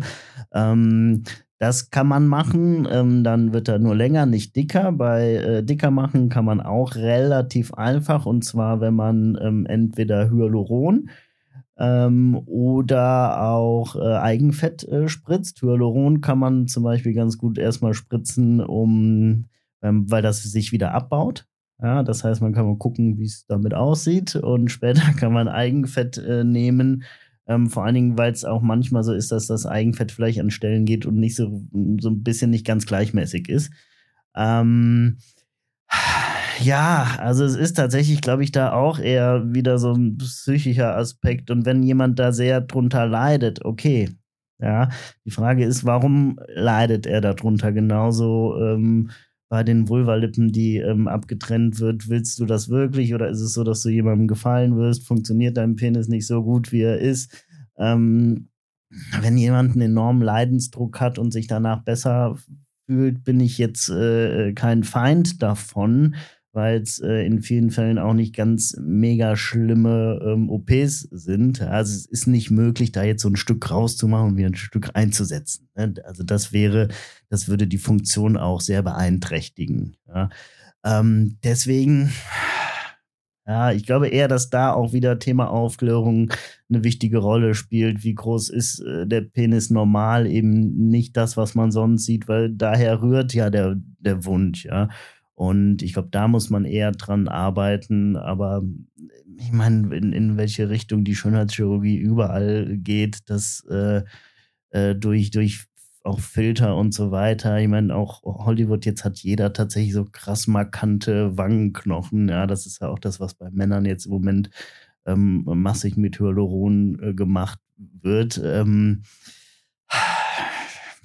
Okay, aber wenn, also es ist Thema in den Praxen und du würdest eigentlich immer sagen, wenn es sich vermeiden lässt, bitte nicht. Ähm, ja, ich, ich würde, wenn es äh, sich vermeiden lässt, würde ich es eher nicht machen, weil es äh, auf jeden Fall Komplikationen doch machen kann, weil es äh, Geld kostet, jetzt noch egal, wer es hat, ja, aber es, äh, die, die Frage ist, wird man dadurch dann glücklicher? Wenn ja, okay. Das gilt ja für viele Dinge, die auch im Gesicht und sonst wie gemacht werden, ja. klar. Da ist jeder natürlich auch ein bisschen selbstverantwortlich. Ähm, wir kommen zur letzten Rubrik, ähm, der Penis und die Arztbesuche. Urologen sind ja immer noch peinlich, also äh, auch schöne Szenen im Buch, wo du ähm, schreibst, dass dir ein junger Patient mal erzählt hat, dass er lieber mit einem Bänderriss zur dritten Etage hochgehumpelt ist, als vor allen Leuten im Aufzug auf den Knopf zu drücken mit dem Schild Urologie. Ähm, jetzt bist du ja auch schon seit einiger Zeit im Business. Würdest du sagen, dass sich das Thema jetzt dann doch so langsam entkrampft? Oder ist es gleich geblieben oder wird es schlimmer? Ähm, ich glaube, so ein bisschen gleich geblieben. Es gibt schon noch viele Sachen, wo man auch relativ spät geht ähm, oder wo es vielleicht auch tatsächlich nicht so richtige Anlaufstellen gibt. Zum Beispiel jetzt Thema ähm, sexuell übertragbare Krankheiten, Geschlechtskrankheiten. Ja, ähm, damit muss man nicht unbedingt, oder wenn man sich testen lassen will, ähm, gibt es zu wenig Anlaufstellen oder auch wenn man, wenn man Symptome hat, ja, ähm, das ist eine Sache, da ist sicher auch mehr Aufklärungsarbeit äh, vonnöten. Ähm, andererseits äh, habe ich es, eigentlich erlebe ich dass es vielen Leuten nicht unbedingt so arg peinlich ist, zum Urologen zu gehen. Ja, ich glaube, das hat sich tatsächlich schon ein bisschen bisschen gebessert. Es gibt schon auf jeden Fall auch noch ähm, ältere Männer, die nicht gerne zum Urologen gehen oder so der, der, der erste Schritt auch, weil sie Angst vor dieser Untersuchung der Prostata haben, dem Abtasten äh, der Prostata mit dem Finger über dem Enddarm. Tatsächlich ähm, kann man jetzt auf jeden Fall nochmal sagen, ähm, muss man das gar nicht unbedingt machen. Ja, also das zeigen neueste Studien, dass es äh, viel wichtigere Untersuchungen gibt und dass dieses Abtasten über den Enddarm kann man auch getrost sein lassen. Ja, ähm, aber es gibt auf jeden Fall noch dieses, äh, ja, diese Scham vom Urologen, dass man da nicht unbedingt äh, hin will und auch bei, nee, gar nicht bei beiden Geschlechtern, eher schon beim, beim Mann oder dass man Angst hat, da jemanden zu treffen. Also erlebt man schon, oder dass man auch, wenn man dann fragt, warum sind sie denn hier, es wirklich dann beim ersten Mal sehr, sehr lange dauert, bis dann die Antwort kommt. Kann man total verstehen auch, ja. Ich glaube auch jeder ist vor vielen Arztbesuchen ähm, aufgeregt ähm, und bei dem Thema ist man halt nochmal aufgeregt. Also Aufregung ist ja das eine, aber es kann ja tatsächlich auch schlimme Folgen haben, wenn man dann zu spät geht. Also ich glaube, viele Frauen gehen jetzt schon regelmäßig zum Frauenarzt oder zur Frauenärztin. Ähm, jetzt vielleicht nochmal so pädagogisch gefragt, also ab wann müssten Männer das mhm. eigentlich auch dringend tun und in welchem Rhythmus? Ähm, genau, ja, das ist auch immer ein Thema, dass äh, Männer oder Jungs halt nicht dieses regelmäßige zum Urologen gehen haben. Tatsächlich ähm, müssen sie es auch nicht unbedingt. Das ist nicht vorgesehen. Ja, also wir, wir Urologen, wir haben da jetzt äh, neuerdings, äh, gibt es auch schon länger, so eine Jungensprechstunde geschaffen. Das heißt, äh, da können Jungs auf jeden Fall einen Termin machen und können einfach nur auch mal zum Fragen, zum Aufklären, zum einmal checken. Ja, aber es gibt tatsächlich nicht eine regelmäßige Untersuchungen alle ein bis zwei Jahren beim Urologen beim Mann. Da muss man auch dazu sagen, dass sich schon vielleicht auch ein bisschen weniger verändert als bei Frauen. Wir haben vielleicht auch weniger äh, Themen beim Mann wie Verhütung, wie Pilde, ähm, wie Blutung, aber auch später auch Krebsvorsorge, ja, mit Abstrichen. Ähm, das ist so, dass es gibt Hodenkrebs, den, äh, der ist aber sehr, sehr selten. Ja, und ähm, ich glaube, 5000 Fälle im Jahr gibt es und man muss tatsächlich nicht äh, 40 Millionen Männer jedes Jahr zum Urologen ähm, äh, zwingen für, für 5000 Fälle. Man kann den Hoden auch sehr gut selber abtasten, was man ungefähr ein bis dreimal äh, im Jahr machen äh, sollte. Und ähm, wenn sich da was, äh, ein, einmal im Monat, Entschuldigung, und wenn sich da was verändert, dann gerne zum Urologen gehen. Ähm, ansonsten sollte man ab 45 zur Prostatakrebsvorsorge. Ja, das ist wieder ein anderes Thema, weil Prostatakrebs ist die häufigste ähm, Tumorerkrankung beim Mann und das sind mit 70.000 Neuerkrankungen pro Jahr ist das wirklich sehr, sehr viel. Und da sollten Männer einmal im Jahr hingehen und ähm, das ist wirklich meistens ein Besuch von fünf Minuten, ja, und äh, fünf bis zehn Minuten und das war's. Und ähm, äh, die meisten Männer, die wirklich dann einmal da waren, die gehen gerne regelmäßig da wieder hin. Da kommt man dann bei aber mir, nicht ganz. Bei mir. da kommt man dann wahrscheinlich nicht ganz drum herum um diese Untersuchung, die du eben erwähnt doch, hast. Doch, tatsächlich. Okay. Also ist aber auch so ein bisschen, das ist vielleicht auch bei, bei älteren Urologen noch nicht so ganz. Es gibt neue Studien, die sagen, dass das Tasten ähm, gar nicht, äh, im Prinzip fast keinen Krebs entdeckt, ja, sondern so der PSA-Wert, das ist ein Blutmarker, der ähm, entdeckt den Krebs und den, das Tasten kann man tatsächlich auch sein lassen. Gerade wenn man es nicht will. Ich meine, das mit der Pille für den Mann, äh, die hat sich ja nicht durchgesetzt, ne? Sonst wären die Fra äh, Männer vielleicht dann öfter beim Urologen. Genau, mit, die Pille, mit ja. dem Argument, dass das ja irgendwie alle möglichen Nebenwirkungen hat, wo man nur sagen kann, ja, ne? Haben die Frauen halt auch, ne? Ja, allerdings muss man da auch äh, dazu sagen, ähm, dass es so ist, dass die, äh, die Regeln strenger geworden sind. Ja, also tatsächlich würde die Pille, wie sie, wie sie es jetzt gibt, würde die auch nicht mehr so auf den Markt kommen. Aber sie wurde irgendwann mal zugelassen. Ja, und ähm, das äh, bleibt so. Und bei der Pille für den Mann waren jetzt die äh, Richtlinien strenger äh, als früher in den, in den 60er, 70er Jahren. Und deswegen ist sie nicht auf den Markt gekommen. Ähm, ja. Das war mir jetzt auch nicht so klar, dass äh, also das einmal zugelassen, immer zugelassen ist, egal was äh, genau, rauskommt. Also es passiert was ganz Schlimmes, ja. Ähm, und deswegen ähm, ist es halt so, dass die Pille für den Mann nicht kam. Ich hätte sie, glaube ich, doch irgendwie, also ich fände es auch schön, wenn es die geben würde. Ja, man könnte sich auch abwechseln, ja. Äh, weiß ich nicht, ein Jahr nimmst du, ein Jahr nimm ich und dann haben wir dieselben Beschwerden oder einmal einen Monat du, einen Monat ich. Ähm, klar äh, ist es schön, wenn der, wenn der Mann da mehr, äh, ja, mehr Chancen auch hat, sich zu beteiligen. Ich meine, es gibt die Vasektomie, das heißt, ähm, dass die Samenleiter durchtrennt werden. Ähm, klar, das ist auch wieder ein äh, endgültiger Schritt. Aber da ist zum Beispiel in, äh, in Amerika äh, ist die Sterilisation der Frau auch, ähm, wird mehr durchgeführt als die Sterilisation äh, des Mannes, wobei es bei der Frau wirklich ein viel größerer Eingriff ist. Ne? Also ähm, da spielt auch wirklich wieder dieses Männlichkeitsding eine Rolle. Dass dann lieber das größere Risiko eingegangen wird. Genau. Mhm. Ja. Statt bloß nicht bei sich selbst. Und, ja, ja, ja. Und, und, mhm. es ist ja auch, also viele denken ja auch Sterilisation oder Vasektomie, ich kann danach dann keine Erektion mehr kriegen, keinen Orgasmus. Also es kommt tatsächlich sogar auch noch genauso viel Ejakulat wie, äh, wie, wie vorher raus, weil die äh, Samenleiter, die durchtrennt sind, das meiste Ejakulat wird von den Samenblasen und der Prostata gezeugt und das bleibt noch und es sind ein, zwei, ein bis zwei Prozent weniger. Und kein Mensch, außer man hat jetzt ein Mikroskop dabei, sieht einen Unterschied von einem sterilisierten Mann oder nicht sterilisierten Mann. Ja. Letzte Frage von mir zumindest. Äh, wir haben uns ja auch darauf geeinigt, dass äh, gerne gleich auch Fragen aus dem Publikum kommen können, wobei ich dann gespannt bin, ob die jetzt kommen oder ob die lieber an der Bar gestellt werden. Für ähm, Freunde ist auch okay. Für Freunde ja, ist auch okay, genau. Ja und zeigen ja offenbar. Naja, also ich hatte einmal, äh, einmal einen, Vortrag, das war in der Klinik noch, und dann kam nach dem Vortrag kam so ein älterer ähm, Herr mit einem Marmeladenglas, nee, ich weiß nicht, ob es Marmelade oder Gurkenglas war und hatte tatsächlich seinen Urin da drin, der blutig war. Und hat mir den gezeigt. Und deine Reaktion? Ich habe dem mal zehn Minuten erklärt, was, was es gibt und dass er äh, jetzt mal in die Ambulanz am besten geht und das da dann nochmal zeigt. Und äh, ja, also auch das geht. Also ich wollte explizit eine schöne Frage zum Schluss stellen, ähm, weil das ja auch ein bisschen in der Ankündigung war, als Lockmittel ähm, hier auch für diesen Abend. Äh, wie haben wir alle besseren Sex? Ähm, damit habt ihr euch auch beschäftigt im Buch. Deine Erkenntnisse dazu. Meine Erkenntnisse. Also von Seiten des Penis quasi.